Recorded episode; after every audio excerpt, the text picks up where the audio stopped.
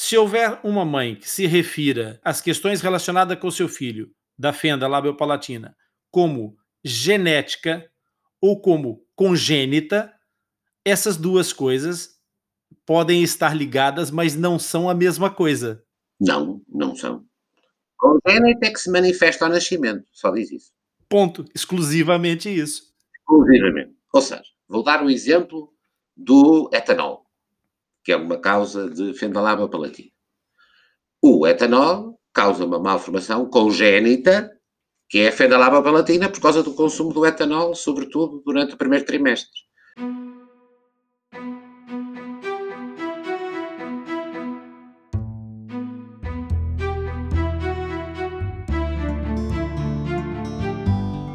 Bem-vindo ao Atlas Lipcast, o ponto de encontro dos amigos do Lip. É aqui no Atlas Lipcast onde falamos sobre fenda labiopalatina de uma forma tão simples e descomplicada que além de entender, tu poderás participar.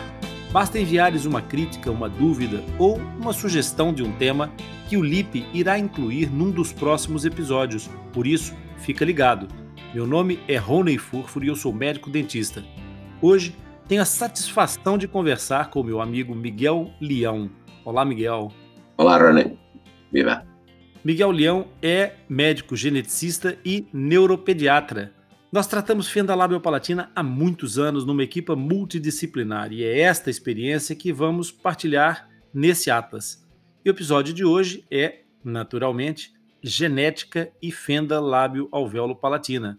Vamos ver como é que está o estado da arte Miguel, qual é a, a definição que nós poderíamos dar para as pessoas entenderem a questão o que é a genética, o que, que a genética faz pelos pacientes ou pelas pessoas? Ora bem, uh, hum, eu diria que a genética tem aqui duas componentes, que é uma componente diagnóstica, uh, uma componente preventiva e uma componente terapêutica que infelizmente ainda não se aplica às, eh, às fendas labiopalatinas e à maioria das doenças genéticas. Do ponto de vista diagnóstico, o que é que a genética pode esclarecer? Pode esclarecer numa percentagem muito significativa de casos eh, se a fenda labiopalatina está relacionada com uma alteração da estrutura do nosso código genético, o ADN, isto do ponto de vista, uh, e quando eu falo aqui do, do, código genético, falo de uma forma mais ou menos abrangente, depois podemos desenvolver as, sub, as, sub, as subdivisões desta, do que eu quero dizer com o código genético, e depois do diagnóstico genético estabelecido, no casos em que é possível, tem, obviamente, uma componente preventiva eh, no que respeita ao planeamento, por exemplo, de uma nova gravidez de um casal que teve um ou mais filhos com fendilobalatina. E eu diria que tem uma terceira componente que está relacionada com o diagnóstico e que eh, eu vou fazer a pergunta como se fosse um doente. Perguntas são, melhor dizendo, uh, porque é que foi a mim que aconteceu. Uhum. E depois, o diagnóstico, estabelecer um diagnóstico, dar um nome à situação clínica em causa, isto é verdade para as fendas labiopalatinas e para a enorme maioria das doenças genéticas, para as famílias, uh, isto gera um sentimento de alívio depois de ter um nome uh, de um síndrome, quando possível. Portanto, eu diria que tem, tem também esta componente psicológica de, de tornar mais perceptível aquilo que as famílias pretendem, quer dizer, um nome, um nome para a doença. Isto é verdade para as fendas palatinas, é verdade para todas as doenças genéticas em geral. Ô Miguel, o código genético para as pessoas entenderem quando a gente fala do ADN, ou como algumas pessoas dizem é, com a sigla em inglês, o DNA, que são exatamente a mesma coisa, essa, esse código genético, para que as pessoas entendam, nós poderíamos fazer é, uma comparação metafórica com um livro de instruções do, do, daquelas de montar as mobílias, não é? Portanto, é como é que aquilo traz o código de como é que vai ser montadas as peças do nosso puzzle. É, é verdade, é verdade. Hum, é um puzzle complicadíssimo. Exatamente. Mas é um puzzle complicadíssimo porque nós ainda não sabemos uh, para que é que serve mais de metade do ADN. Está lá, uh, mas nós não sabemos qual, é a função. nós, já, nós já sabemos quais são os genes, ou seja, aquela parte do ADN que vai exatamente determinar as partes do puzzle. Uhum. Uh, e já sabemos quais são esses genes todos. Aquilo que nós chamamos as sequências codificantes, mas mesmo de, dentro deste grupo, há o número médio deve andar à volta de 200 por ano nos últimos anos. Há cerca de 200 genes que se conhece eh, que estão associados a uma determinada doença. Isto vai acontecendo, porque ainda há uma parte desses genes codificantes que teoricamente dizem como é que a mobília devia ser montada, mas que ainda nós não sabemos o que, o que é que eles fazem. No caso da mobília eh, palato, Uhum. Uh, no caso da mobília Palato, uh, o puzzle uh, ainda é mais complicado. Porque, na maioria dos casos, cerca de 70%, eh, nós não temos um mecanismo genético conhecido. E é aquilo que se chama, na maioria dos casos das fendas labopalatinas, isto é mais, isto é mais verdade para. Eh, eu vou já separar aqui uma coisa é a fenda palatina mais lábio purina, outra coisa é a fenda palatina isolada. Bom, uhum. mas grosso modo, nós, cerca de 70% dos casos de fendas labiopalatinas, eu estou a englobar aqui os dois grupos, eh, em 70% dos casos nós não conseguimos determinar uma causa genética específica, porque é o que nós chamamos um exemplo de hereditariedade multifatorial. Ou seja, para o aparecimento da fenda palatina, contribuem, eh, e isso também é uma das questões, fatores genéticos, mas também fatores ambientais. E nem uns nem outros, para, esse, para essa maioria dos casos, os tais 70% que eu disse, eh, nem para uns nem para outros, nós sabemos exatamente quais são. Perfeitamente. Miguel, é, esses fatores ambientais, às vezes os médicos chamam de epigenéticos e os pais perdem-se. Será essa, essa a nomenclatura que os pais poderão tropeçar às vezes? Hum, hum, não, tem, não, não, não, devem, não devem tropeçar, porque no âmbito clínico discutir epigenética e metilação, eu diria que do ponto de vista médico é uma perda de tempo para a maioria dos doentes Claro. Porque os doentes querem saber uh, qual vai ser o que eu disse, qual é o diagnóstico, qual é o prognóstico, qual é o risco de me acontecer outra Exatamente. vez. E, portanto, isso, do ponto de vista, acho sinceramente irrelevante. Sim. Eu vou usar agora um que é relevante do ponto de vista clínico, uhum. que são os agentes teratogénicos. Isso. Aí sim. O que é que é um agente teratogénico? É um determinado agente ambiental, pode ser um medicamento. Faz parte dos ambientais, não é? aspectos ambientais, é um fator ambiental, eh, que pode ser eh, a temperatura elevada, pode ser a luz solar, na maioria dos casos são medicamentos, que provocam malformações eh, nos embriões e nos fetos. E esse termo é importante, dos agentes teratogénicos. Portanto, esses há uma relação clara ou digamos assim, para alguns, uma relação mais ou menos clara, entre a exposição durante a gravidez a esse tipo de agentes e o aparecimento de malformações, algumas delas exatamente fendas labiopalatinas. Eu aproveitava já, se achares bem, para dizer eh, quatro ou cinco que são relevantes. Uhum, ok. E que, eh, eh, em relação a isto dos agentes teratogénicos, para as pessoas perceberem, um, nós podemos dizer agentes que são seguramente ou quase seguramente teratogénicos, há alguns que são provavelmente teratogénicos e há outros que são possivelmente teratogénicos. Pronto. Uh, e, e, e, isto depois também implica um, uma espécie de diagnóstico de exclusão. Mas eu vou dizer cinco que são claramente teratogénicos. Okay. É o etanol, consumo de álcool durante a gravidez. É, ou são os medicamentos, os derivados do ácido retinoico, que são medicamentos usados para o tratamento do acne.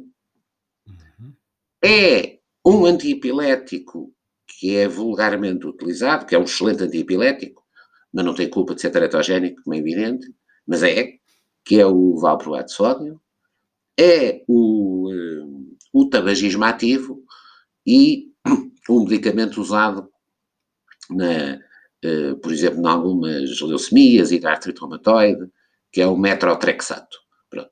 Mas, do ponto de vista da vida prática, isto, é, isto obviamente é, é, eles não têm todos a mesma relevância, mas claramente aqui há dois que têm uma relevância enorme, o etanol e o tabagismo, e outro que tem uma relevância ainda grande, porque há muita gente a fazer antipiléticos, uh, há muitas grávidas eventualmente a fazer antipiléticos, e o valproato de sódio, que é um excelente antipilético, mas que durante a gravidez tem uh, um risco uh, muito significativo de, de malformações, que, umas que são as mais frequentes, que são as do, chamadas malformações do tubo neural, uh, e as outras são também as fendas labopalatinas.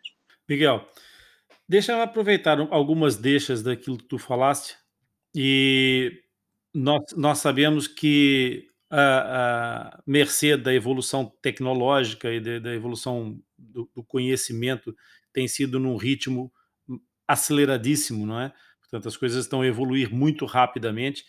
A, a, a genética também deu um grande salto em termos de desenvolvimento do conhecimento e até onde é que a gente pode identificar problemas nos últimos tempos.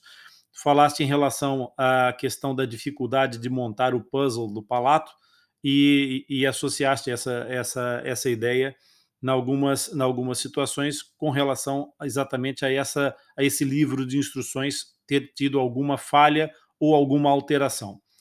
Aquilo que eu te quero perguntar é o seguinte: no caso concreto das fendas isoladas do palato, das fendas palatinas, há uhum. cerca de, de, de 20 anos, a nossa abordagem para as fendas isoladas do palato, em termos de prognóstico, é muito diferente da que nós temos hoje em dia para essas para esse grupo de fendas, do ponto de vista obviamente genético? Ah, ah mas não há assim tanto, para a maioria dos casos, vamos lá ver. Uh, ou seja, uh, do ponto de vista genético, não é a mesma coisa. Tu estavas a perguntar de fenda palatina. Fenda palatinas isoladas. Isoladas. Do ponto de vista genético, não é a mesma coisa uma fenda palatina isolada ou um lábio leporino associado à fenda palatina. Uhum. Porque a, dentro da classificação genética deste grupo, deste, ou destes, eh, destas anomalias craniofaciais, eh, para as pessoas perceberem isto melhor, nós costumamos dividi-las nas chamadas sindrómicas e não sindrómicas. Uhum. A diferença é que as sindrómicas estão associadas a outras malformações, uh, malformações cardíacas, malformações renais, uh, malformações cerebrais, uh, enfim, um, malformações dos dedos, enfim, uma série de malformações adicionais. As não sindrómicas, ou seja, a fenda palatina ou o lábio purino, estão isolados. Não existe mais nenhuma malformação. E aí os dois grupos são, são diferentes. Ou seja, é mais provável que a fenda palatina seja sindrómica do que o lábio leporino com ou sem fenda palatina. Uhum. Eh, é mais provável, cerca de 50% das fendas palatinas são sindrómicas. Portanto, têm malformações associadas. O que não significa, infelizmente, que para a grande maioria nós já tenhamos testes genéticos que permitam esclarecer qual é a causa. Agora, eh, obviamente, a probabilidade de, com os testes genéticos existentes hoje, nós obtermos um, um diagnóstico que há 20 anos é impossível, isso é verdade. Mas continuamos, para a grande maioria dos casos, a não ser possível. Uh, ter um diagnóstico preciso.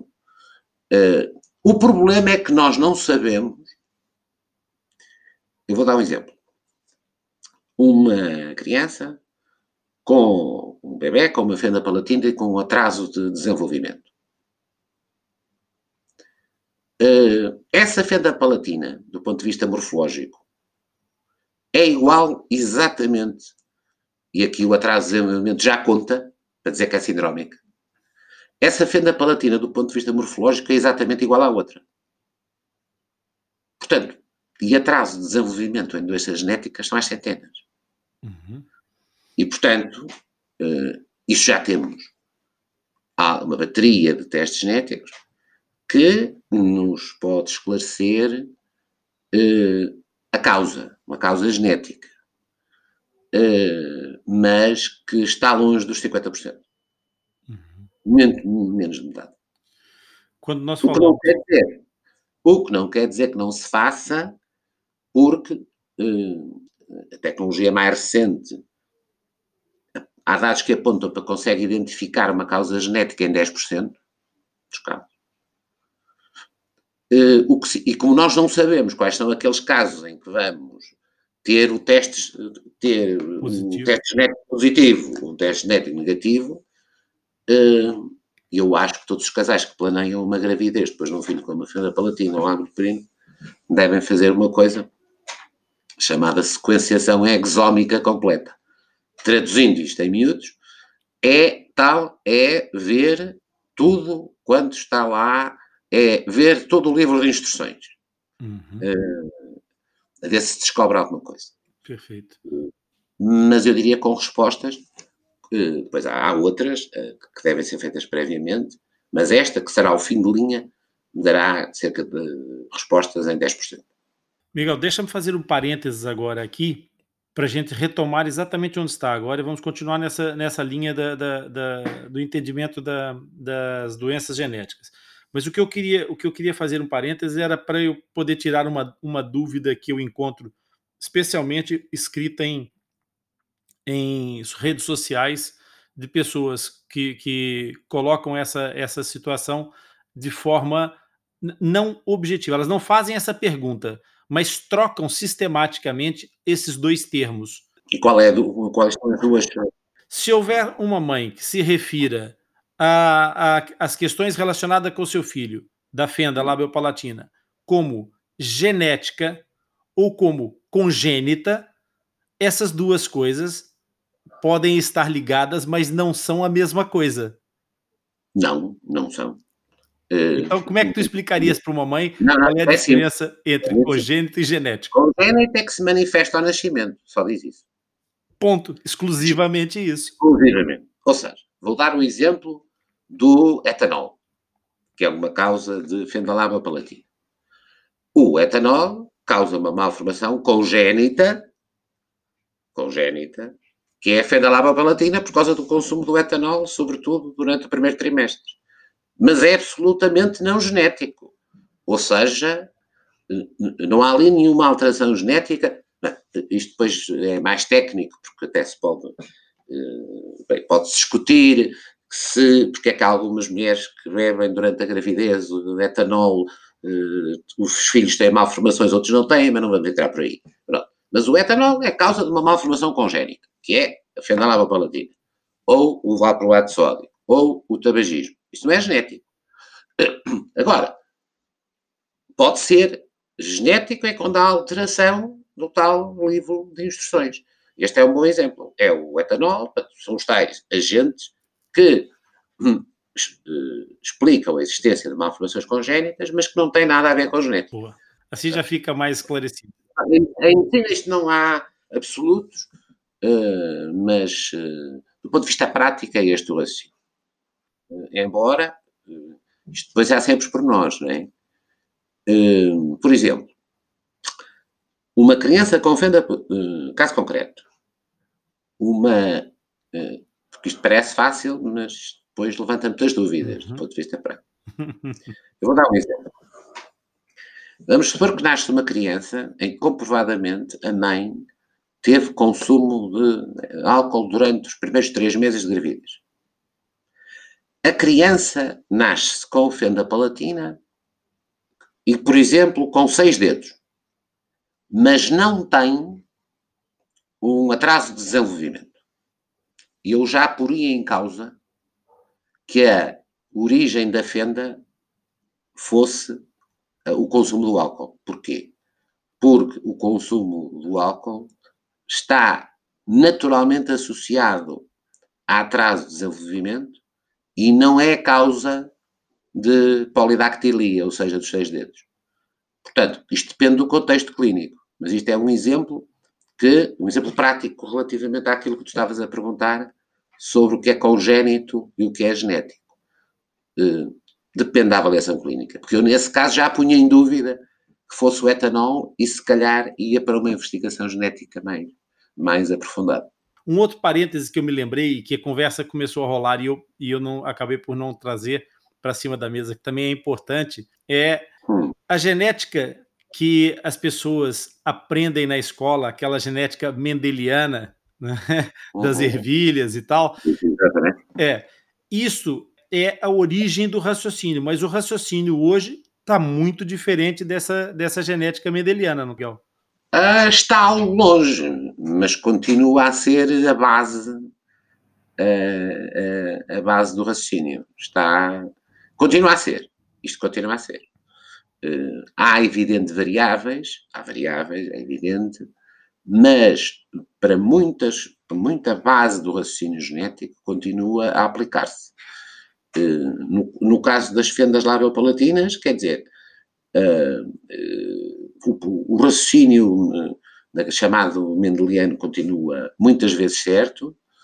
Uh, agora, houve aqui, obviamente, eu diria que houve um salto qualitativo recente, nomeadamente até em termos de diagnóstico pré-natal, que foi a, a, introdução da técnica, cujo nome em inglês, que chamam-se arrays, arrays da ACGH, isso já veio alterar um bocadinho aquela lógica de, das doenças relacionadas com cromossoma A mais ou cromossoma A menos, porque os arreios permitem ver eh, pequenas quantidades de material genético a mais ou a menos, cuja coisa que o cariótipo não permitia, isso é um salto qualitativo, nomeadamente para, para efeitos de diagnóstico pré-natal, mas a, a, a, história das ervilhinhas e da hereditariedade do Mendel continua absolutamente aplicável. Perfeito.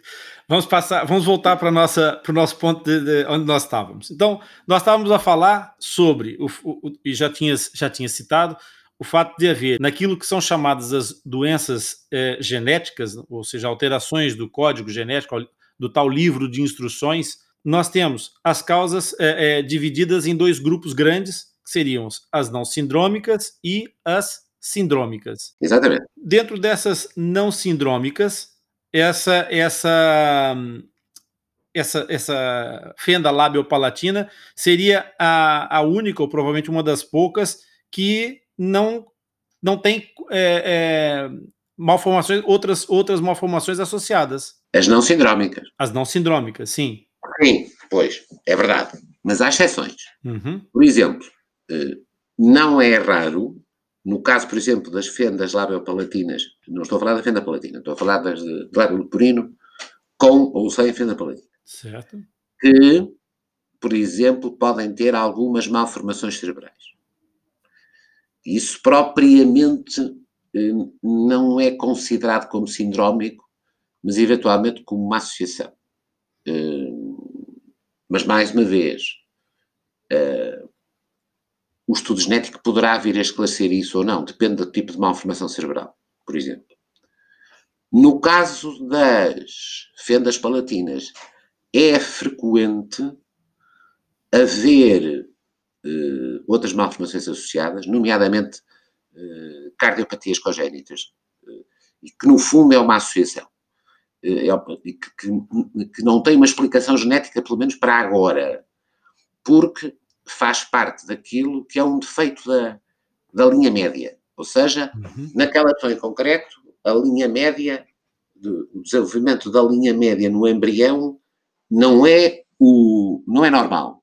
E, portanto, as estruturas da, da, da linha média, coração e palato, uh, outra zona da linha média onde isso pode acontecer é na, uh, no pênis, é tudo linha média, em que, haver, em que há, há uma associação de anomalias da linha média, porque, digamos assim, a linha média é mais fraca. Uhum. Uh, eu vou dar um exemplo que, que, que, não é brincadeira, é verdadeiro.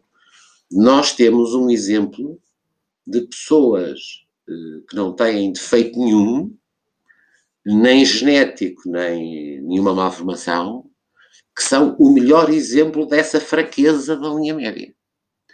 O melhor exemplo da fraqueza da linha média são os gêmeos iguais. É um exemplo de fraqueza da linha média do ovo se ter dividido ao meio. Claro. Uh, é que dividiu-se mesmo. É, é exatamente a mesma coisa.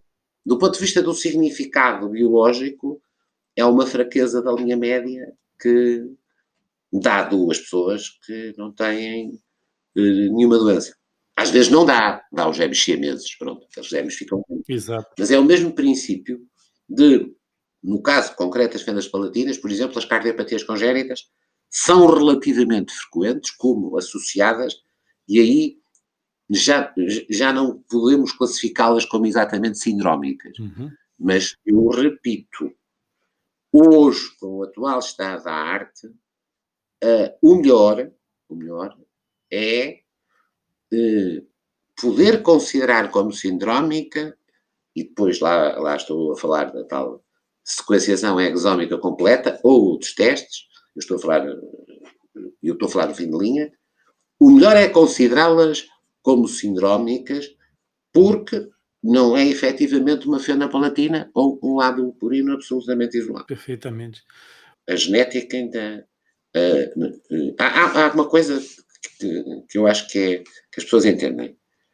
Uh, os testes genéticos, os programas informáticos, os computadores, isso quem é tudo baseado à tecnologia genética hoje e que tem enormes vantagens e dá muitos esclarecimentos, tem um enorme nível de subjetividade, porque estamos a falar de programas bioinformáticos. Uh, uma cardiopatia congénita de uma criança não é uma subjetividade. Uhum.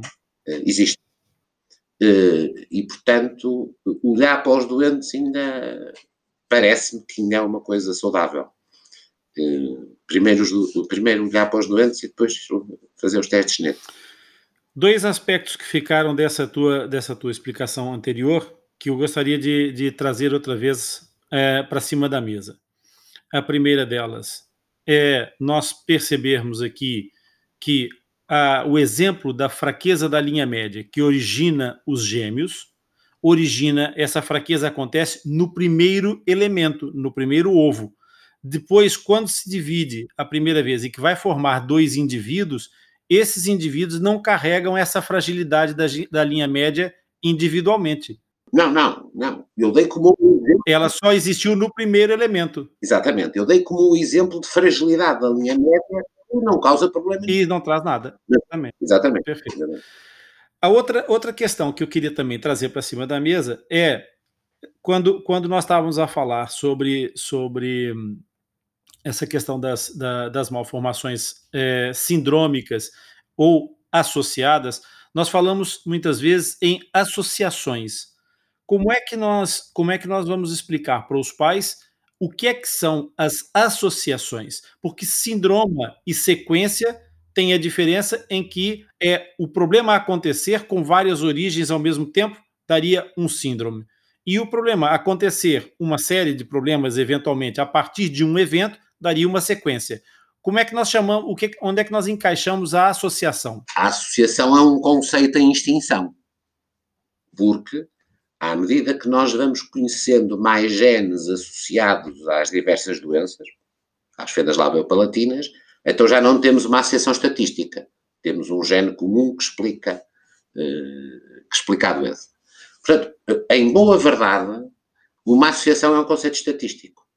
É a probabilidade de ocorrência de, de outras malformações com as fendas, labio, uh, com as fendas labiopalatinas. É puramente uma associação estatística. Como é evidente, uh, à medida que nós vamos conhecendo genes que explicam tudo, o, uh, o número de associações vai, vai diminuindo. Hum. Mas do ponto de vista prático, é puramente uma associação estatística. Ou seja, é, é mais provável uma criança com fenda palatina ter uma cardiopatia congénita do que uma que não tem fenda palatina. Pronto, é só isto. Voltando, voltando para o nosso raciocínio, para a gente não se perder.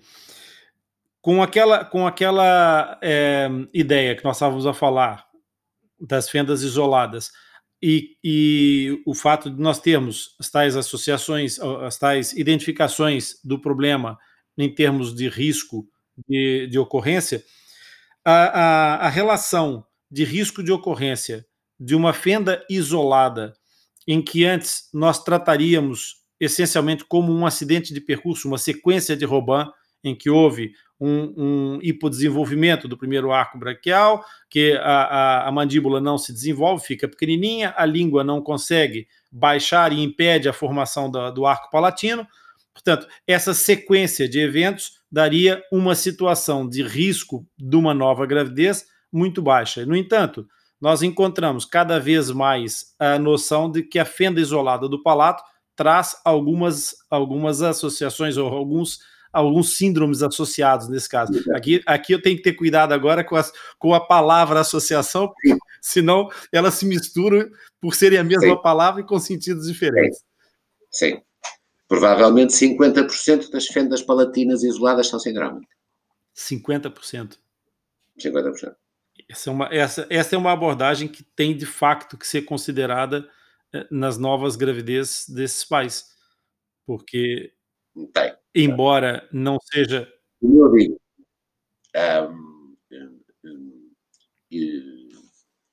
eu, eu, eu diria que é assim eh, numa escalada de investigação diagnóstica.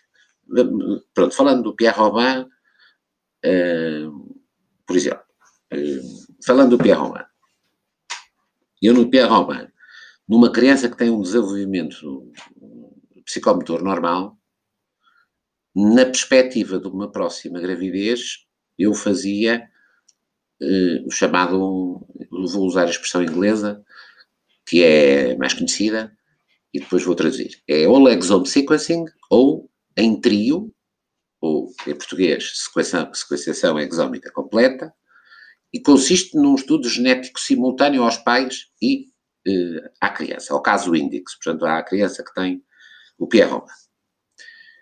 Se isto estou a falar num caso de uma criança com desenvolvimento psicomotor normal. No caso de uma criança com desenvolvimento psicomotor eh, não normal, eu, por exemplo, começava por essa técnica chamada array, eh, previamente ao, eh, à realização de qualquer outro estudo, por causa dessa, da probabilidade, eh, e lá está, porque aqui o atraso de desenvolvimento já não faz parte do quadro típico do Pierre Robin, uhum. é? E aí o array pode, os dados são variáveis, mas o array pode identificar cerca de 15 a 20% dos casos de fendas labiopalatinas. E, e, e permite identificar os tais, as, as tais pequeninas eh, duplicações, portanto, quantidades a mais ou a menos do, do ADN que não eram eh, e não são identificáveis pelo, pelo, eh, pelo cariótipo. O exemplo claro da utilidade desta técnica é o de Jorge. Uhum. síndrome de Jorge. Jorge. Clássico de Jorge, em que. E o síndrome de Jorge pode não ter nada. Pode ter só fenda palatina e depois mais umas coisinhas. É muito variável e que é identificado por esta técnica. Eh, pelo, pelo, eu estou a falar de fenda palatina isolada, claro. Exatamente. Isso, como diria o humorista Ricardo Araújo Pereira, o arrai vai esmiuçar o sufrágio, não é? é exatamente. É, desse, dessas leituras que nós podemos recolher no tal livro de informações, ou seja, no ADN, pela, pela, pelos exames que vamos fazer, quando é possível identificar que vamos ter uma, uma situação de fenda labiopalatina através de um exame dessa natureza, nós não conseguimos quantificar a extensão dessa fenda pela, pela, pelo estudo não, genético. Não, não, isso, é, isso parece claro. E é claro em todos os estudos. Eh, nós não conseguimos eh, eh, estabelecer uma correlação entre a gravidade da fenda e, a, e o tipo de alteração genética. A, a expressão final da. A gravidade não é possível ver. Eu vou, vou outra vez ao de Jorge. O de Jorge é o exemplo claro de pais que têm de Jorge e que não sabem, e que têm um filho com fenda palatina uh, muito grave e outra com uma, com, podem ter uma fenda palatina submucosa, só isso. A mesma, exatamente aí que eu queria chegar. a mesma alteração genética não significa que produza os mesmos defeitos. Ah, isto também se percebe, porque estes genes, este, o, tal, o tal código, não é? O livro de instruções não é uma página. Uh, são milhares de trilhões de páginas que se misturam, não estão numeradas. Exatamente. Uh, e, portanto, misturam-se umas com as outras. Portanto, é perfeitamente natural que a mesma alteração genética em pessoas diferentes produza manifestações clínicas diferentes. A minha pergunta vem exatamente por aqui. É, é, essa, esta era a grande preocupação para orientar os pais, porque muitas vezes os pais podem ter, eventualmente, uma fenda oculta uhum. e completamente assintomática completamente e ter um filho e ter um filho Sim. com uma úvula bífida Sim. e como aquilo é uma situação minor e muitas vezes descuidada ou descurada por parte da, da, das pessoas que, que acompanham. Até pode ser, pode ser só aqui uma indentaçãozinha, uma, parece uma cicatriz no lábio superior. Uma cicatriz que é isso? Parece uma Sim. cicatriz.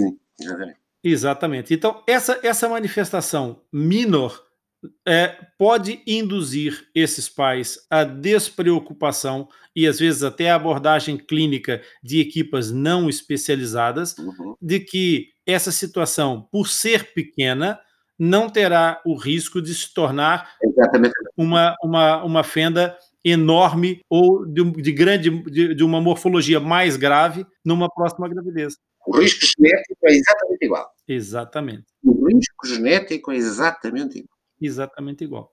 Exatamente. E não é quantificável pela manifestação clínica presente. E não é quantificável pela manifestação. Uma doença parecida, uh, parecida com o de Jorge, que é o, o síndrome de Stickler, ou as diversas formas, que podem dar surdez e podem dar uh, alterações da visão, é o exemplo que de de umas pessoas têm fenda palatina, outras uh, têm assim um diagnóstico esquisito que veio mal desde pequeninas e ninguém ligou, uh, ou que têm, em vez da úvula bífida, tem uma úvula muito longa, que, também deve ser avaliada no contexto, e depois aparece uma criança com fenda palatina. Portanto, não há o risco genético para estes casos, que são sindrómicos, vou lá destes, o risco genético não tem nada a ver com a gravidade da malformação eh, eh, no caso, no caso index, ou se for um caso, não tem nada a ver com a gravidade da malformação. O risco é exatamente o mesmo, estamos a falar de riscos, nestes dois casos, de 50%, de pais para filhos, e de gravidade que é absolutamente uh, imprevisível, uh, uh, entre os membros da, da, da mesma família. Miguel, ficou só mais, uma, mais um gap que eu acho que era interessante explorar aqui na, na, nas fendas labiopalatinas não sindrômicas e que eu acho que pode ser útil para os pais saberem é, é, identificar essas situações. Quando nós falamos da hereditariedade, uhum. ou seja, e, e, a grande, a grande é, maioria das, das situações de fendas, tirando as, as, as tais teratogênicas, elas terão, poderão trazer uma, uma hereditariedade, ou seja, uma associação qualquer com o código dos pais, não é? essa, essa, essa situação traz geralmente. Mas estás a falar delas que são não sindrómicas. Não sindrômicas, não sindrômicas. Essas fendas não sindrômicas, elas, uh, por vezes, aparecem com uma, uma nômina, com uma classificação que é uma hereditariedade autossômica dominante. Hum, Esse, essa, essa expressão, por si só, é, o fato de trazer a palavra dominante faz com que os pais possam se alarmar. Como é que a gente pode simplificar essa, essa, essa expressão da hereditariedade autossômica dominante para que esses pais percebam onde é que isso associa com o seu risco de uma futura gravidez é, com a presença da malformação não sindrômica? É, é, desculpa que eu vou dar uma resposta assim um bocadinho politicamente incorreta. Força. E é, é a melhor maneira de explicar, para nós, do ponto de vista clínico, dizermos que uma fenda labiopalatina, e estou a dizer sem teste genético nenhum, ok? Uhum. Sem teste genético nenhum. Para dizermos que é autossómico dominante, nós temos que ter três gerações afetadas, eh, incluindo uma transmissão de pai, pai, sexo masculino, para filho, sexo masculino. Portanto, quem disser que a fenda, num caso isolado, é autossómica dominante, sem história familiar de três gerações, está a dizer uma valente burrice. E, portanto, mais valia ir ao Mendel outra vez. Ótimo. Porque o risco, para dar a explicação, por exemplo, numa coisa, não, numa fenda não sindrómica, hum, sem história familiar nenhum, nenhuma, o risco, hum, o risco de um segundo filho com a, a, a, mesma, a fenda é um risco empírico, é estatístico, anda à volta dos uh, 3 a 5%. Uh, portanto, 3 a 5% para familiares em primeiro grau. Claro que se um casal tiver três filhos com fenda palatina, isto é da explicação, bem, aí, e eles não tiverem nada, nós aí já podemos dizer, bem, então o risco de recorrência é muito maior, vai dos 20%. Uhum. E aí a gente já pode pôr a hipótese que pode ser uma fenda labiopalatina autossómica recessiva e não autossómica dominante. Uhum. Aí já convinha, olha, bom caso para a tal sequenciação exómica completa. Agora, com base numa fenda palatina isolada, dizer que é dominante é uma coisa é, completamente. Exatamente. Perfeito. Miguel, um, como eu te falei, nós temos pano para mangas na genética. E nós vamos fazer uh, aquilo que normalmente nas, na, nas nossas organizações de podcast se chama uma divisão de episódio. Porque uhum. nós temos muito para conversar. Nós falamos sobre as fendas não sindrômicas, mas temos que falar sobre fendas sindrômicas. E ainda no outro episódio vamos falar sobre os síndromes. então, nós vamos fazer aqui uma, uma pausa, é, uma pausa teórica. Eu vou fazer aqui um corte e depois vamos fazer o segundo capítulo desse mesmo, desse mesmo episódio. Tu já te tornaste um mapa? Já partilhaste com um amigo a tua experiência? Para viabilizar a continuidade e o crescimento do projeto Atlas, nós disponibilizamos alguns conteúdos complementares para quem estiver interessado serão vídeos demonstrativos de técnicas e de recursos, dos quais nós falamos nos episódios do podcast. Esses vídeos estarão no canal do YouTube do nosso Atlas, mas sendo um conteúdo que implica a alocação de muitos mais recursos, para os tornar viáveis, os vídeos serão disponibilizados numa área reservada para acesso exclusivamente aos Mapa Lipcast. O que é Mapa Lipcast? Lembra-se? Mapa Lipcast são os membros ativos do projeto Atlas Lipcast. Não faças confusão. O podcast é aberto a todos e estará sempre disponível para tu ouvires quando e as vezes que quiseres. Apenas o canal do YouTube ficará numa área de acesso restrito. Se quiseres tornar-te um mapa Lipcast, podes ir ao site www.atlaslipcast.com e lá encontra as diversas maneiras de entrar para essa comunidade. com a tua ajuda, nós poderemos criar mais conteúdo, expandir a nossa capacidade de ajudar mais pessoas e, quem sabe, até onde é que poderemos levar esse projeto.